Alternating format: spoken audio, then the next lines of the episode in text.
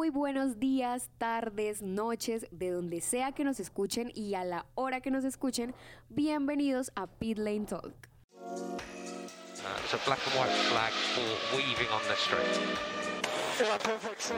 Uh,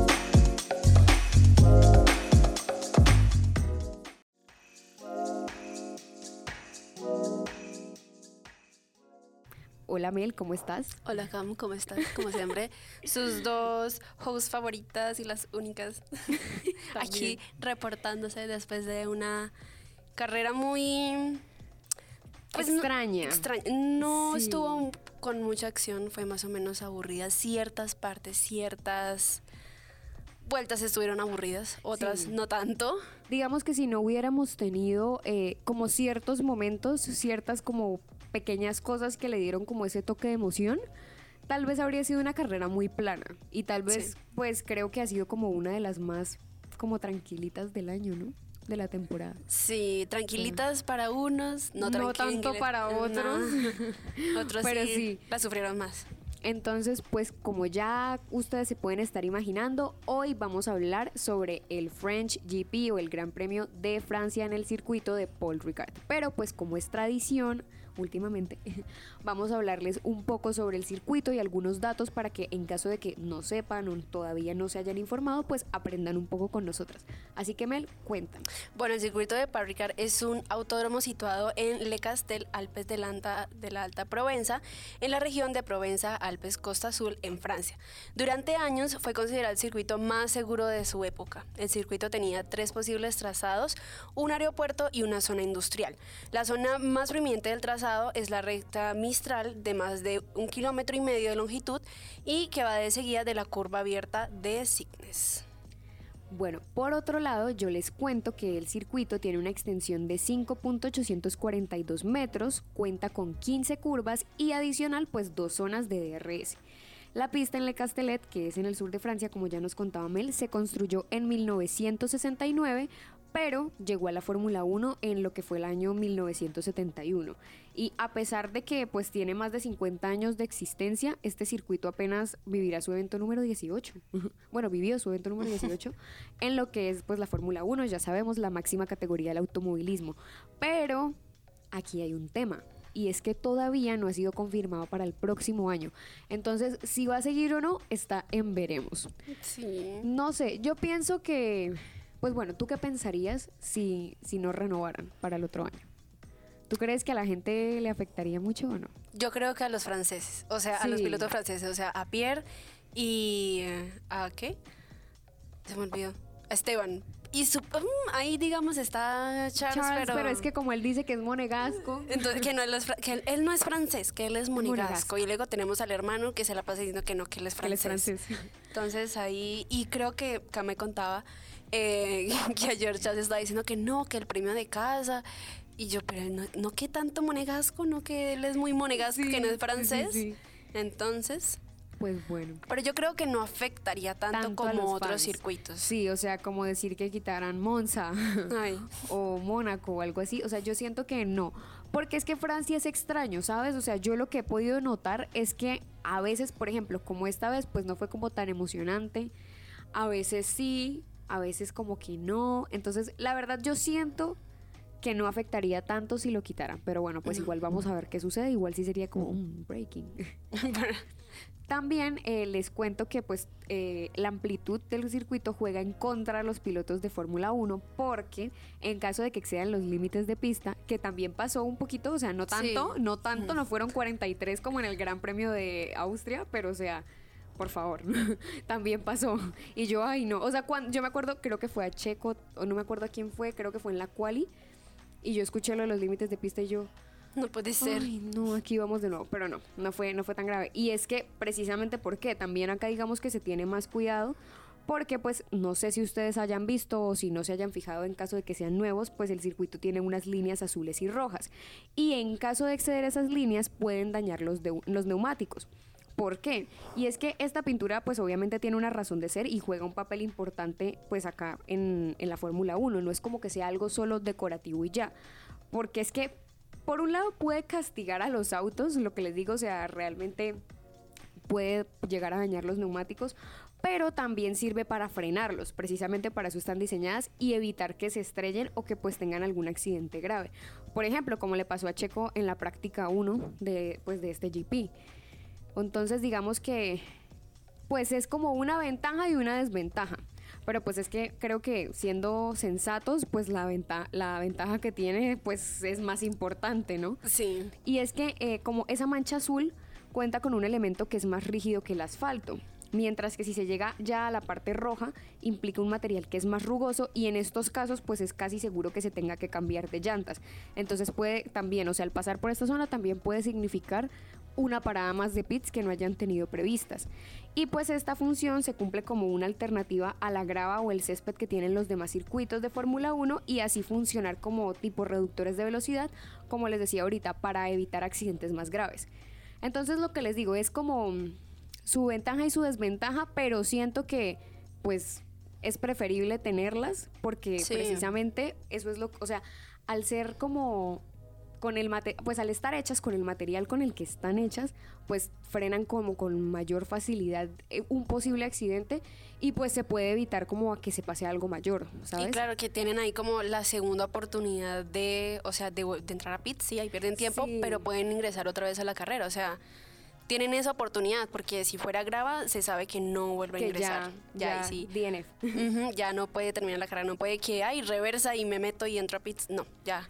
Con grava, si sucede esto, con esas líneas, pues no, eso ahí como que los frena y les, les elimina el accidente. O sea, es que sí. Algunos. Precisamente por eso es que yo digo que acá la ventaja que tiene, o sea, no importa la desventaja, la, la ventaja vale totalmente la pena. Sí. Y pues, o sea, igualmente los pilotos lo saben y por eso tratan de tener cuidado, pero es preferible que estén a que no, sinceramente, Sí. y por una cuestión como de más como seguridad. Pero bueno, ahora sí empecemos con la quali. ¿Qué hay por decir de la quali? De la cual, pues, digamos que no mucho. No fue, digamos que tan emocionante como otras cuales. Aquí no tuvimos sprint, lastimosamente. Pero no sé, siento que con la sprint no hubiera mucha diferencia porque Sí, no es o como... sea, no habría sido tan emocionante. Es que desde la quali yo sabía y yo sentía que la carrera no iba a ser como la gran cosa. Pero pues vamos punto por punto. Sí. Bueno, aquí hay que recordar algo y es que yo no me vi la quali. Casi se la vi, yo no me la pude ver. Me vi como la mitad de la Q2 y la Q3, más o menos, pero lo otro sí no, la Q1 así no me la vi, así que no tengo ni idea de qué pasó. Bueno, te cuento y les cuento. Eh, en la Q1 pues todo transcurrió con normalidad, lo que les digo, no pasó mayor cosa, nada como tan interesante. Y los eliminados fueron Daniel, eh, Ocon, Bottas, Vettel y Albon, tristemente. También eh, después, ah, perdón, les acabo de decir los eliminados de la Q2. los eliminados de Q1 fueron Gasly, Stroll, Wanyu, Schumacher y Latifi. Y antes de pasar a Q2, eh, pues faltando tres minutos para acabar, Carlos Sainz hizo la vuelta más rápida, siendo de 1.31. Pero pues ya sabíamos que igual iba a tener como que iniciar al final de la parrilla por su penalidad. Esto es algo que vamos a hablar un poquito también ahorita. Pero ¿por qué lo digo y por qué lo menciono? Porque aquí ya empezamos a tener como un preámbulo de lo que fue el cambio que le hicieron en su auto, que, o sea, ahorita igual lo vamos a hablar a profundidad cuando hablemos como tal de la carrera, pero oigan, yo no sé qué le hicieron, pero le hicieron algo muy top. Sí, ese Ferrari iba muchísimo O más sea, rápido que el de Charles. Demasiado. Increíble, o sea, increíble. Y por eso les digo, o sea, él hizo la vuelta más rápida en, en- en Q2. Esto ya fue en Q2, o sea, pasamos a Q2 y esto fue en Q2. Y lo que les digo, o sea, fue pues como que lástima, ¿no? Porque, y yo le decía a Mel, o sea, ¿tú te imaginas que Carlos gane la pole? O sea, pues no ganes, pero como que quedara de primero, yo me muero, porque obviamente no valdría, porque igual tiene que arrancar desde el fondo. Y de hecho, por esto yo pensé que lo iban, o sea, que él solo iba a correr Q1 o máximo Q2. Pero también eso es algo que vamos a hablar ahorita, porque es que hay algo de trasfondo. El que también estuvo fue Magnussen, y ese sí no sé por qué fue. Tal vez solo como, sí, quizás Para solo como para probar, seguramente sí. Ah, recordemos algo importante. Haas también tiene motores de Ferrari. Ah, sí, sí, es verdad. Entonces, claro, le hicieron en Como tal a vez Carlos. también en comparación de Carlos, sí. Y a, a- a- a Kevin también le hicieron el cambio de motor y pudo ingresar a Q2. Mick sí no pudo ingresar, No. Mick no tuvo cambio de motor. Vamos a ver qué sucede, porque a mí le estaba yendo bien, o sea, él, él ha Sí. mostrado pues una cierta mejoría en su desempeño. Entonces vamos a ver qué pasa. Ahora, en Q2, ¿quiénes salieron? Pues los que les había dicho ahorita, Daniel, Esteban, Botas, Vettel y Albon, tristemente. y bueno, también todo como que fue transcurriendo con normalidad, no pasó mayor cosa y llegamos a Q3 y pues ya sabemos que Leclerc ganó la pole. Después estuvo Verstappen, Pérez, Hamilton, Norris, Russell, Alonso, Sunoda, Ricardo y Ocon. Yo quiero hablar de algo y es Yuki. Yo no sé en qué momento Yuki quedó allá arriba, pero a mí. Sí, Yuki, la verdad es que ni yo, o sea, yo estaba como tan concentrada en Carlos, obviamente. o sea, porque estaba, sí quería ver como el rendimiento con Charles y que Max y que la poli, la pelea. Entonces yo estaba como viendo eso que no me di cuenta en qué momento Yuki quedó en top 10. yo no sé, me dolió en cierta parte porque no quedó Pierre. Y Pierre está en casa. Bueno, estaba Sí. en casa. Yo creo que así no seamos como fans específicos de un piloto, creo que siempre queremos que le vaya bien al que es de casa, ¿no? Ujú. O sea, es como... En ese caso, los que son de casa, que Los son que son de Esteban y, y Pierre. Y aquí sí vamos a hablar de algo que sí, tal vez nos vamos a extender un poquito, y es Ferrari. Ay, Ferrari. Ferrari. Ferrari. Dios mío. Precisamente esto era lo que les decía ahorita que íbamos a hablar ahorita. Ha llegado el momento. y es el tema de la estrategia, ¿no? Muchos se preguntan, ¿pero por qué? ¿Por qué sacaron a Carlos? ¿Por qué dejaron que entrara? O sea, ¿qué sentido tiene? Pues probaron, pudieron probar el motor en Q1, Q2, ¿para qué dejarlo hasta Q3?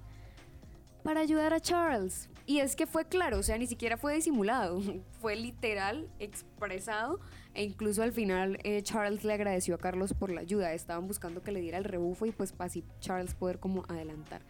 Entonces realmente, ¿cuál es el tema aquí? O sea, uno dice, pues sí, bien, o sea, es una buena estrategia, obviamente, un trabajo en equipo, si el otro no va a empezar de 20, pues no vale la pena que luche como por la polo o algo por el estilo, pues que ayude al otro. ¿Cuál es el problema? Que no lo va a hacer para Carlos. O sea, Charles también tuvo penalidad de motor y tuvo que iniciar al final de la parrilla en no me acuerdo cuál carrera, hace como unas 3, 4 carreras, Sí. pero no ayudaron a Carlos. O sea, solamente estuvo como en Q1. ¿no? estuvo en Q1, pasó a Q2 y lo sacaron. No corrió en Q2. Y Carlos sí, no, hágale usted suerte a ver dónde queda. Y No lo ayudaron para nada. dice, o sea, digamos, obviamente uno entiende que el equipo va a tener como preferencia, o sea, y no en el sentido de preferencia como personal, que también siento que la hay, pero no en el sentido de preferencia personal, sino más bien como de que, bueno, tenemos que ayudarle más al que nos está peleando por el campeonato, ¿sí? Uno entiende eso, y eso también pasa en Red Bull con Max, pero es que en Red Bull son más sensatos, sinceramente. Mm. O sea, y también como que muchas veces deja, o sea, permiten como que Checo tenga como sus desempeños y si Max sufre, ayudan a Checo porque a ellos lo que les interesa es que el equipo quede bien. Claro, Entonces, por ejemplo, hay que recordar que no están solamente ellos individuales peleando por el campeonato, sino también el campeonato de, de constructores. constructores, o sea, al equipo le sirve. Entonces, por ejemplo, miren qué pasa en Red Bull. Eh, ay, ¿eso fue en el pasado, en Austria? ¿O fue en Silverstone? No, creo que fue en Silverstone, no me acuerdo bien. Que Max eh, quedó como de séptimo, pues por el tema de. No, sí, eso fue en Silverstone, que tenía un pedacito de Alfa Tauri. entonces, eh, pues obviamente Max cayó y miren que Checo quedó en podio. ¿Y por qué? Porque obviamente entonces dijeron, bueno, ya Max tuvo problemas, pero entonces como equipo ayudémosle a Checo, que es el otro que nos puede estar ayudando a sumar puntos. Entonces, pues igual Max también sumó puntos, pero pues más, eh, Checo más, para pues poder darla toda, ¿no? Uno diría. Claro. Y eso es lo que hacen. Y en Ferrari es algo que no sucede. O sea, uno dice, normalmente si están los dos, pues obviamente como que la de toda Charles para que les ayude con el campeonato de pilotos. Pero yo digo, si Charles sufrió, si tuvo un accidente, si, no sé, tuvo la penalidad de motor, o sea, cualquier cosa que haga que Charles esté por fuera o no por fuera de la carrera, pero que haya caído muchas posiciones y como que no las pueda, o sea, pueda recuperar, pero no llegar al podio, pues ¿por qué no entonces se enfocan en ayudar a Carlos? Así como Red Bull hace con Checo. O sea, sí, de pronto no es lo que querían, no van a sumar puntos para que Charles pelee más por el campeonato, Pero está el otro pero campeonato. está el otro campeonato que, lo pueden ganar. Y es que yo creo. Que a ellos debería importar un poquito más el de constructores por el presupuesto que tienen para el año siguiente. Porque Obvio. claro, según quede la posición en la tabla final en el campeonato de constructores, es que cuesta el equipo, es lo que los patrocinadores pueden dar. Es todo a base de dinero, porque uno sabe que la Fórmula 1 esto es Dinero. dinero.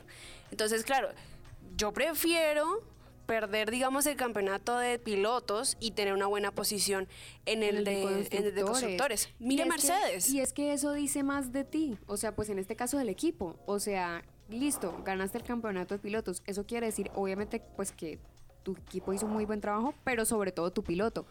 Pero cuando gana el de constructores, estamos hablando de que el trabajo en equipo fue re top, porque para que eso suceda, pues tiene que haber un muy buen trabajo en equipo. Y no solamente el tema de, la- de los patrocinadores y pues obviamente del presupuesto, sino que también, o sea, eso habla muy bien de ellos y les da una muy buena imagen y una muy buena reputación. Es que el año pasado Max ganó el campeonato, bien, pero ¿quién ganó el de constructores por octava vez? Mercedes. Mercedes. o sea, sea, por favor. Tuvieron un buen trabajo en equipo tanto Valtteri como Lewis para llevar al equipo en un buen posicionamiento en el de constructores. Listo, no ganó Lewis el campeonato de pilotos, pero ganó el equipo el de constructores. Y además fue por un punto, o sea, no es como que haya sido algo tan trágico. Bueno, pues para los fans lo fue porque no era eh, para romper el récord, todo, pero o sea, sí, no sé. Y lo otro, lo otro que sucede es que mira que yo siento que, o sea, es verdad y ya creo que lo habíamos mencionado que pues Valtteri, o sea, Mercedes era muy tóxico con Valtteri y a veces Sí. era solamente como el ayudante y él lo sentía. Y Él todos sabemos, sabía. todos sabemos que en Drive to Survive es más drama inventado que cualquier otra cosa, pero eso lo dice Botas en Drive to Survive con guante blanco, pero lo dice. Y eso sabemos que no es inventado, todos sabemos que eso es cierto, hasta los fans de Mercedes. Entonces, pero mira que a pesar de eso, pues Valtteri tuvo varios podios, o sea, y no solamente podios, sino que también victorias. Sí. Desde que estuvo en Mercedes, o sea, victorias de número uno. Entonces, y eso es algo que no se ve tanto en Ferrari, porque pues igual yo siento que eh, Bottas en Mercedes sí e- era un poco mejor que Carlos ahorita en Ferrari. O sea, no tanto así como algo tan drástico, pero sí como que ganaba más, o sea, de ganar victorias, porque Sí. Carlos tiene varios podios, pero victorias pues solo tiene una y le ha costado. Y tampoco se le, o sea, se le va a facilitar si Ferrari no lo ayuda, porque la victoria no es solamente de él, o sea, y aparte si no quieren que él gane, pues también como complicado. Claro. Entonces esto es lo que yo digo, como que, ¿por qué? O sea, si tú tienes obviamente un piloto pues que está peleando por el, por el- por el campeonato de pilotos, pues tú le ayudas, pero si por alguna circunstancia el piloto pues quedó fuera de la carrera o quedó abajo y sabes que no puedes para podio, pues ayuda a que el otro pelee para que quede en podio y pues igual sume puntos para el equipo. Claro. Terrible. En fin, Ferrari es un La poquito tóxico, la hipotenusa.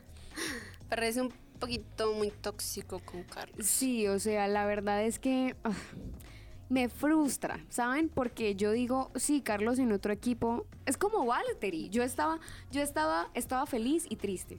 Feliz porque obviamente ahora está en un equipo donde lo valoran y donde obviamente Botas es el top, porque o sea, Yu es el rookie. Entonces como que sí se sabe.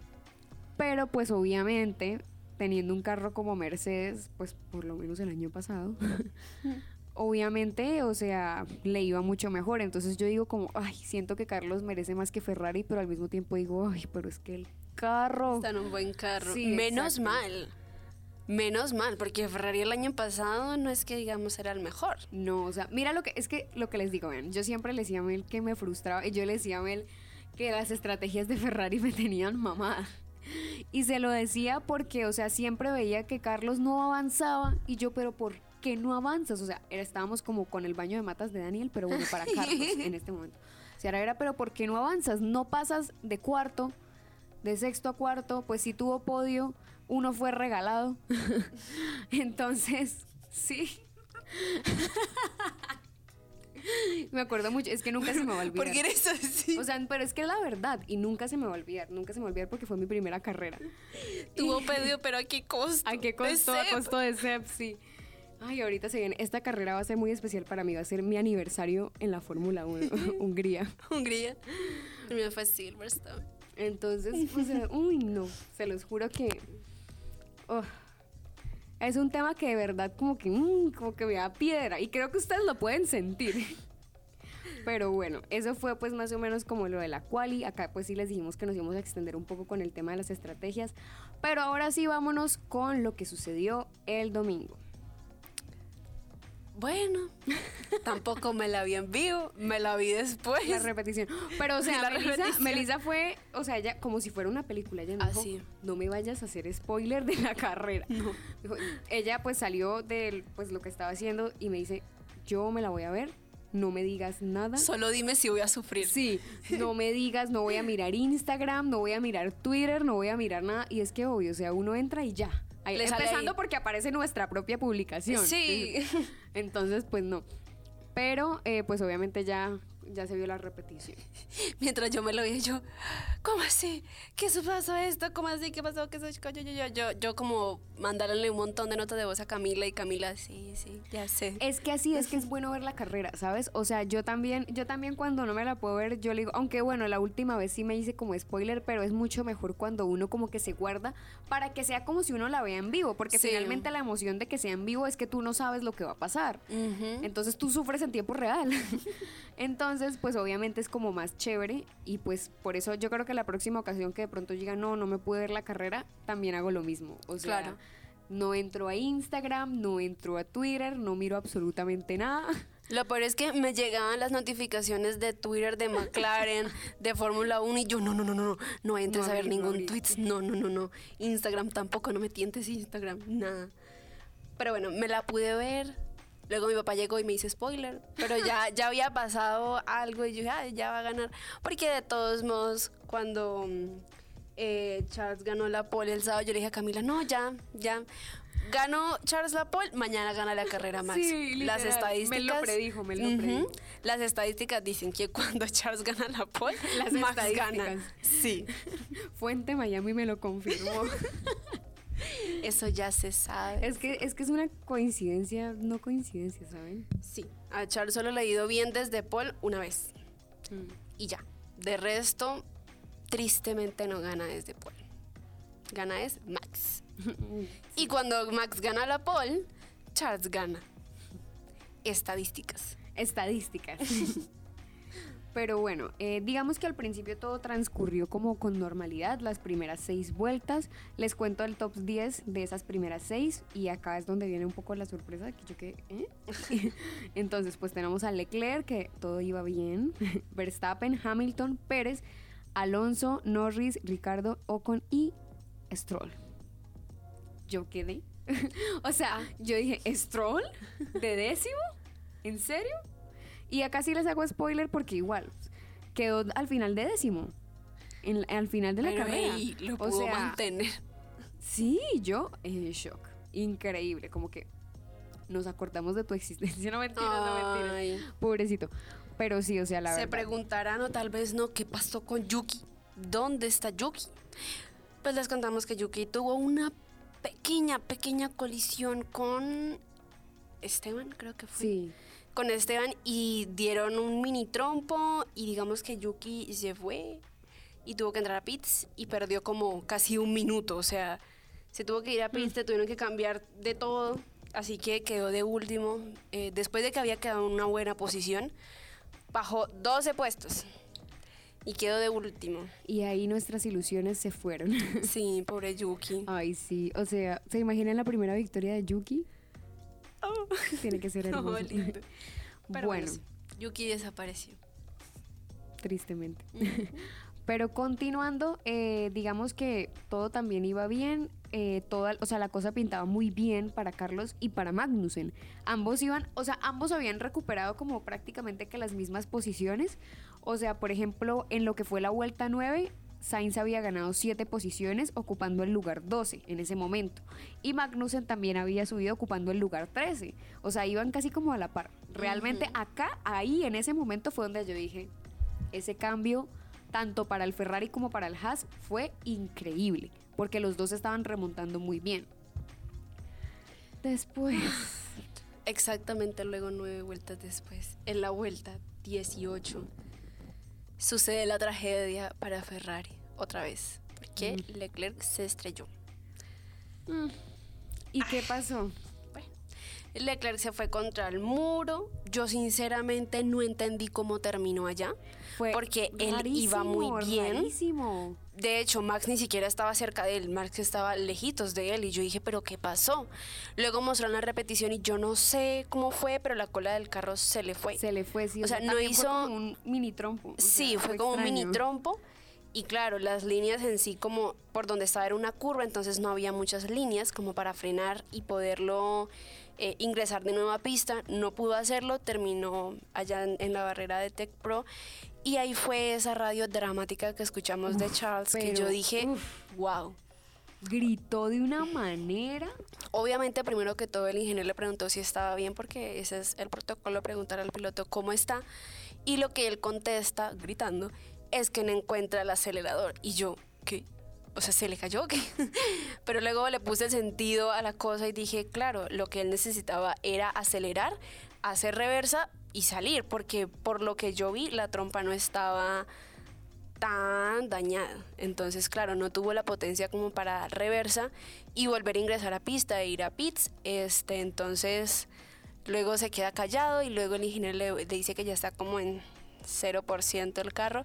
Y ahí fue donde es que escuchamos ese grito. grito. O sea, no, es que eso fue un alarido. O sea, literalmente yo me sorprendí. Yo quedé en shock, o sea, yo no lo podía creer que Charles estaba gritando así, le dio tan duro y, o sea, la verdad me sentí mal por él. Claro. O sea, Charles no es mi piloto favorito, pero me sentí mal por él. O sea, Claro. tampoco es como que uno diga, "Ay, que le vaya, bueno, mentira". pero o sea, sí, Le estaba yendo bien. Sí, le estaba yendo bien, estaba dando una pelea limpia, justa para nadie. Es un secreto de que si es bueno, lo es. Porque sí le ha dado la talla a Max en ciertas ocasiones. Ha tenido mala suerte, pero pues sí le ha dado la talla. Y la verdad fue muy triste, o sea, es que de verdad uno escucha ese grito y es así como, uy, desgarrador, ni que Rosa de Guadalupe, o sea, fue el drama de tu vida. Sí. Pobrecito, la verdad. Y es que lo frustró mucho, pues porque obviamente esto lo iba a ayudar a sumar más puntos. Pues igual ya subió otra vez de segundo al campeonato, pero pues obviamente lo iba a ayudar a estar más cerca Claro, de Max. porque en ese momento Max le llegaba una ventaja de una carrera, o sea, 25 puntos y un poquitico más, no llegaba a las dos carreras, o sea, a los 50 puntos.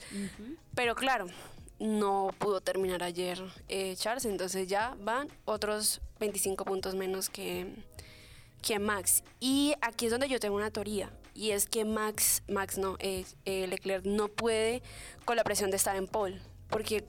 Que Sí. si gana Paul, ¿por qué se tiene que estresar? O sea, va bien. Él, él en la largada, si está en Paul, la gracia es que vaya, o sea, muchísimo mejor y que lleve una ventaja que el otro. Pero él no aguanta, digamos, la presión esa de estar en Paul y poder ganar, que le pasa algo. Casi siempre, o es culpa del motor de Ferrari o es culpa de él mismo y se estrella o, o se sale de pista o algo así. O Entonces, estrellan, o- o sea, Exacto, o sea, yo siento que él siente mucha presión de poder ganar se desde sugestiona. Ujú, Y se presiona y le pasan cosas. Sí, mira que yo creo en tu teoría, porque lo que tú dices, o sea, es una coincidencia de que eh, Leclerc tiene pole y no gana. Gana otra persona, casi siempre Max. Sí, pero sí, o sea, la verdad es que sí, o sea, fue, fue triste, o sea, de verdad que cuando yo escuché el grito, es que por favor, si ustedes no se han visto la carrera, vayan y se la ven o vayan y busquen la parte de la radio de Charles. Leclerc, Grito. Radio Francia 2022 y ahí le sale de No, primero. es, es que de verdad, eso hace que un- hasta uno se desanime. Sí. Y es que, o sea, fue tanto para que hubiera safety car. Hubo safety car. Y yo pensé que lo iban a sacar virtual, pero no. Hubo safety car. O sea, primero la yellow flag, ya sabemos como el protocolo. Y luego sale el safety car. Y yo, pues no duró mucho tampoco, pero yo, wow. O sea, yo quedé como. O sea, yo dije, un safety car no me lo esperaba. Entonces, como que. Obviamente igual esto sí fue, o sea, pues suena feo, pero obviamente fue una ventaja para los otros equipos porque aprovecharon para hacer esa parada de pits gratis. Excepto para Max. Sí, él Max, no pudo, Max no justamente había hecho una parada antes, entonces para que iba a volver a ingresar. Y él preguntó, él dijo, este, ay, paramos y le dijeron como, no, no, no, no nos arriesguemos. Claro, porque ahí ya había quedado el de primero. Entonces, y Max preguntó por Charles. Eso a mí sí me gusta y me encanta cuando preguntan por los demás, porque uno Ay, me nunca parece sabe. como, o sea, de verdad que se ve como mucho la parte humana de los pilotos y de que así exista competitividad, como que, como que sabes que no se pierde ese sentido humano, no sé. Claro. Eso voy a- así como Russell con Wan Yu. Ay, eso nunca en la Oh. vida lo voy a superar porque literal él se bajó del carro. O sea, sabiendo que podía volver a pista. Es que eso es lo más increíble de todo. Pero bueno, ya hablamos de eso. Después, pues lo que les dijo, el safety car no duró mucho tiempo, green flag y pues se continuó todo con normalidad. Y a lo que fue más o menos la vuelta 22, Sainz había como seguido recuperando posiciones y llegó a estar en quinto lugar. Yo estaba. Pero ojo aquí, porque aquí el señorito Carlos Sainz tenía una penalidad de 5 segundos. Pero todavía no hemos llegado a eso, la penalidad fue después. Fue después. Sí, o sea, ahí todavía no, no tenía la penalidad. Todavía no había pasado. Ah, claro, que- porque él demoró en quinto bastante tiempo. Sí, él, él alcanzó a estar ahí. Bueno. lo que sí pasó después fue como el toque que hubo entre Wan Yu Sí. y Mick, que yo le dije a Mel, ahí sí vas a sufrir un poquito. Sí. Lo que yo no puedo creer es que no habían pasado en sí tantas vueltas y ya Sainz había recuperado 15 posiciones. Iba muy rápido, muy Iba muy rápido. bien. y es que, o sea, Fernando, Chacho, Diego, todos ellos lo decían, como que está demasiado rápido y no demora en, en poder de pronto ser más rápido que Max. Porque Max pues estuvo marcando vuelta rápida por mucho tiempo y rompía el récord Sí. y rompía el récord, pero Carlos estaba muy cerca, eran milésimas. Y bueno, después hablaremos otra vez de eso. Pero sí, o sea, de verdad lo que tú dices es súper importante, como que no había pasado mucho tiempo y acá es donde vimos esa potencia de ese nuevo motor de ese Ferrari, o sea, increíble. Luego sí sucede lo de la penalidad de 5 segundos para Carlos, que fue por cuando entraron a pits. ¿Por qué? Pues en sí no fue culpa de Carlos, fue, fue, fue del mecánico de Ferrari porque pues a ellos les indican a qué momento deben salir por si viene otro carro. Pero aquí le avisaron, pero le avisaron mal. Porque listo, le cambiaron las llantas y todo y le dijeron, bueno, salga. Cuando fue a salir, viene Alex Albon atrás. O sea, de verdad que Albon la salvó, porque Sí. donde él no pegue, hasta se vio humo de la frenada Sí, tan heavy hice un pegó. bloqueo bastante fuerte y eso, que ellos en pits van lento. Sí, o sea, Van a imagínate. 60 kilómetros por hora, para ellos eso es lento. Sí. Y, o sea, si él no frena, desastre. Hubiera sido otro desastre para Uy, Ferrari. no, ahí ya se... Sí, total, es que Ferrari en esos momentos le debe todo a Albon, sinceramente. Porque donde él no haga esa frenada, se joden los dos, literal los dos. O sea, tanto Alex como pues Carlos. Y, o sea, incluso Carlos se quejó de esto. Es que lo que dice Mel fue culpa del mecánico. Carlos, en- yo escuché que en la radio dijo algo como, ¿pero por qué? O sea, ¿qué te pasa? O sea, como quien dice, o sea, ¿cómo no me vas a decir que atrás está el otro, viene el otro? O sea, sí. Y obviamente eso le costó una penalidad de 5 segundos por relanzamiento inseguro. Y ay, Dios mío, si no fuera por esa penalidad, Carlos habría quedado en podio. Sí. Porque él hubo un momento antes de entrar a pizza a cumplir con la penalidad que logró pasar a Checo, que también fue una batalla muy buena. O sea, estuvieron ahí guerreándola toda y yo, ay, los amo a los dos, no sé, pero bueno. y resulta que, pues al final Carlos lo logró pasar. Ay, es que fue un monstruo, él iba increíble, o sea, él iba dándola toda. Yo, yo no lo podía creer, porque Carlos, pues no es, o sea, normalmente no es tan rápido, o sea, sí, normal, pero no es tan rápido como un Max, como Charles Ujú. incluso. Entonces yo, wow, yo sorprendida. Y logró pasar a Checo y quedó de tercero y yo, uy, un podio. Y después me luego, acordé, Pits. me acordé de la penalidad y yo, jugué pucha, o sea, Y ahí fue donde Ferrari también casi la embarra. Es que, uy, no, Ferrari le dijo a Carlos antes de que pasara Chico, es que box, box. Y el otro, ¿qué? ¿Cómo así? No ven que estoy pasando al Sí. otro. Stop inventing otra vez. Literal. Pero la verdad es que fue una. O sea, mucha gente dice, ay, pero si tenía penalidad, ¿para qué se esforzó en pasar a Checo? Y yo, ¿cómo así que para qué se esforzó? Obviamente, entre más posiciones logre adelantar, Menos pues pierde menos con- cae. O sea, porque estando de tercero con la parada y la penalidad, cayó a noveno lugar. Entonces, y otra vez remontó y, y quedó de quinto. Entonces, obviamente, pues, o sea, uno dice, wow, o sea, la salvó y quedó de quinto, pues porque ya obviamente cuando cayó ya estaba muchos segundos, estaba como a 20, 20 y pico, como 24 segundos, e incluso redujo eso como a 18 segundos al final Sí. esa distancia. Pero, o sea, la verdad es que sí, si no hubiera sido por esa penalidad, yo les aseguro que eso hubiera sido podio tercer lugar para Carlos, sin Hmm. duda. Y lo peor es que Ferrari también amarró diciéndole a él cuál penalidad era la que tenía. Porque primero le dijeron como que stop and go five seconds y él como que, ¿qué? No, solo es la de los cinco segundos. Y el ingeniero como que, ay, sí, perdón. O sea, imagínate, menos mal que él estaba pendiente, Claro, ¿no? porque, Stop and Go es muy diferente a los 5 segundos. Stop and Go es que entra a los pits, para un momentico y de una vez sale. Pero la de los 5 segundos sí es que para, queda 5 segundos y le hacen cambio de llantas. Entonces, sea, claro, ahí demora más. Obvio. Pero también no fue el único que tuvo penalidad. Wang Yu tuvo una penalidad de 5 segundos también por una colisión con pues la colisión con Schumacher que les habíamos hablado ahorita. No fue como tampoco tan grave, pero pues sí hay, o sea, cuando tú ves la cámara sí se ve que fue como culpa de Wang Yu, accidente, o sea, es que es porque uno dice culpa, pero no es como que necesariamente sea a propósito. O sea, sí fue como un descuido, pero pues sí tome su penalidad. Y ya, ya vamos terminando, o sea, ya en la vuelta 48 era donde, donde Cap decía que Sainz volvió a remontar a quinto lugar luego que había bajado de noveno por entrar a pits y también marcó una vuelta rápida de 1.35.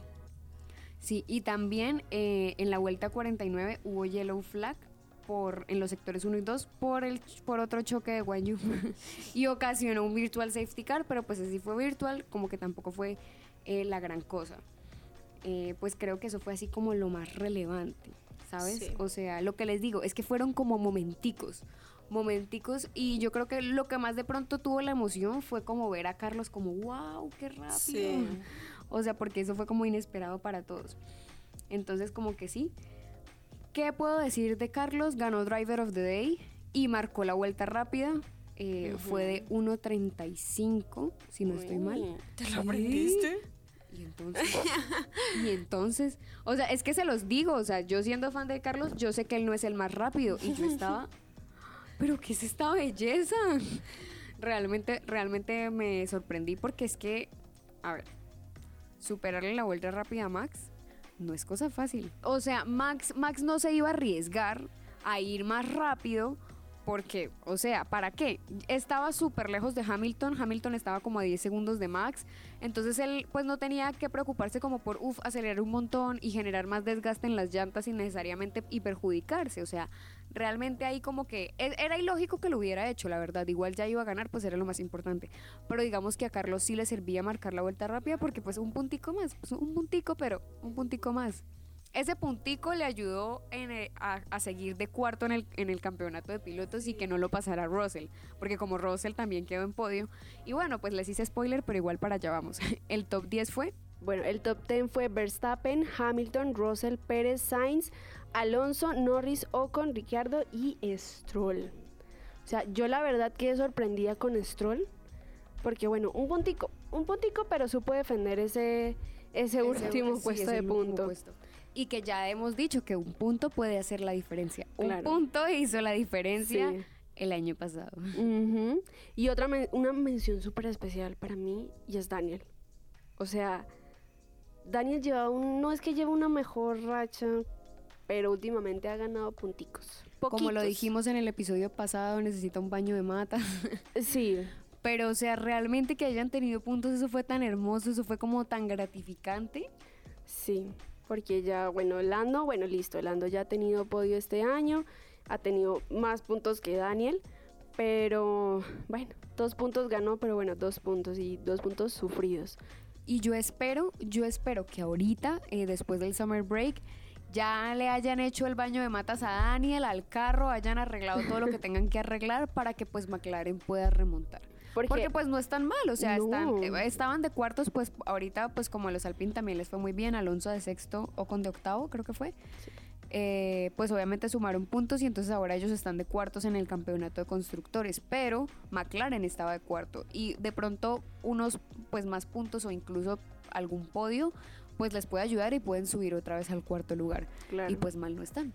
Y es que el año pasado hay que recordar que después del verano, McLaren fue que ganó en Monza. O sea, Y que viene ahorita después después del summer break, tenemos a Monza. entonces hay la esperanza de que vuelvan otra vez recargados después de, de este descanso de verano. Así que tenemos esperanzas con McLaren. Vamos, papaya. E incluso pues también se sabe que hay que tenerle cuidadito a los Mercedes porque pues también todo puede pasar. No creo que ya como para pelear por el campeonato, pero sí que es cierto que digamos pues una remontada buena pues se les puede hacer un trabajo más difícil como de preocuparse por defender.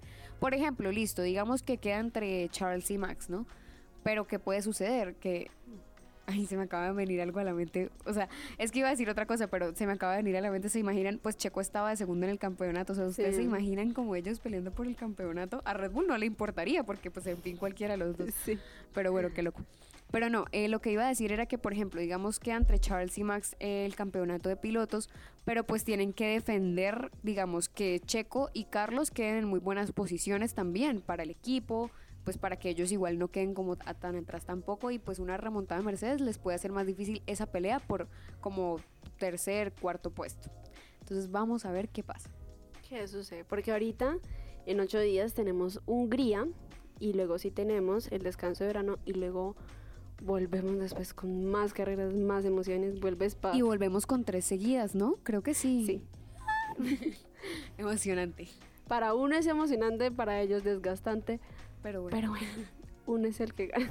Lo siento, uno es el que gana. Uno es, uno es el que disfruta. Sí, ellos no tanto porque imagínense. tres La preparación, o sea, de por sí, ay no, sí, es muy heavy para ellos. Sí, para ellos, ellos no les gusta y ellos lo han criticado y no solamente los pilotos, también los equipos, pero plata es plata. Para ellos todo es eso. Y recuerdo que hubo el rumor de que no, que para el otro año que que 25 carreras, que 30 carreras y yo, o sea, sí, pero no. Bien para uno, triste para ellos porque es muy desgastante. Sí, es verdad. O sea, uno lo disfruta porque uno como fan tiene más diversión, sí. Pero obviamente porque, y creo que eso podría ser un episodio ahorita del Summer Break. ¿Cómo se preparan los pilotos físicamente? Eh, ¿Cuáles son como los sacrificios que hacen? ¿Cómo se alimenta un piloto? O sea, to- piloto, todo eso sería muy interesante. Sí, bueno, algo que, nos ol- que se nos olvidó al inicio es como más que todo como un dato curioso sobre el circuito. Y no sé si ustedes alguna vez se han preguntado por qué se llama Paul Ricard. ¿Quién fue Paul Ricard? ¿Qui- qui- ¿Quién es ese? Porque no muchas veces vemos No es circuitos habitual. Ajá, con nombres de personas, sino como del lugar o algo así. Pero aquí tenemos por qué se llama Paul Ricard. Paul Ricard ni siquiera fue eh, alguien que estuvo en los deportes eh, europeo, francés, ni siquiera francés, sino que eh, él nació en Marsella y fue un empresario muy exitoso de allá y él nació cerca de la Castet donde está el circuito ubicado y él fue el que construyó el circuito por eso es que el circuito se llama Paul Ricard y mm, él falleció en el 97 y fue alcalde eh, entre el 80 y el 88 y el circuito se llama así porque a pesar de que él no era deportista, sí era alguien muy relacionado en el ambiente y mm, él creó un, un club de rugby llamado Marsella Octavo que ganó varios títulos nacionales. También fue patrocinador del Tour de France y mandó a construir el circuito que se inauguró en 1970 y lleva su nombre. Y también está cerca del aeródromo que se construyó por los negocios de la zona. Y el circuito fue comprado en 1999 por la empresa Ex- Excelis de Bernie Eccleston como representante, pero el nombre del trazado ya es un clásico que no cambió. O sea, el circuito, Mm. por más que lo compró otra persona, dejaron el mismo nombre. Vean porque es importante. o sea, no, sí, es que lo que yo le decía a Mel también, o mentira, la verdad no recuerdo si se lo dije, pero eso de que los circuitos tengan un nombre y todas las cosas que hay detrás, pues hay muchas cosas que uno no sabe y que de verdad cuando tú te das cuenta es como muy interesante y como que también le da un sentido a las cosas. Es como, ah, por ejemplo, lo de las líneas. Ah, ya entendimos que pues no es solo para que se vea bonito, que tiene una función. Entonces todo este tipo de cosas se hacen súper interesantes y por eso les digo que nos sigan en Instagram y en TikTok como arroba pitlanetalk-bajo porque por allí pues todavía no hemos subido tantos videos ni en TikTok ni en Instagram, pero pues vamos a hacer más para que ustedes tengan como este tipo de contenido educativo que igual pues también hecho de manera divertida y todo se hace muy interesante. Y pues les sirve para que si como nosotras ustedes tampoco llevan tanto tiempo en el mundo de la Fórmula 1 pues aprendan y sepan muchas cosas. Entonces por allá los esperamos para que estén muy pendientes. Y bueno ya esto se está acabando. Antes de que me cierre yo quiero despedirme. Espero que les haya gustado que hayan disfrutado el programa. Sabemos que no fue tan bomba como otros pues porque la carrera no fue tan bomba como otras pero bueno, esperamos que lo hayan disfrutado. Y ya saben que por acá nos pueden encontrar siempre por Instagram y por TikTok, como dijo Cam, arroba pitlane talk, raya al piso, Cam toda guion y yo raya. Pero por ahí siempre estamos activos por si nos quieren escribir, comentar algún post, compartirnos, más que todo compartirnos. Ya saben. Entonces nos escuchamos la próxima semana con la carrera de Hungría. El aniversario de mi primera carrera. Uh, it's a black and white flag for weaving on the. Yeah, perfect. Say hi.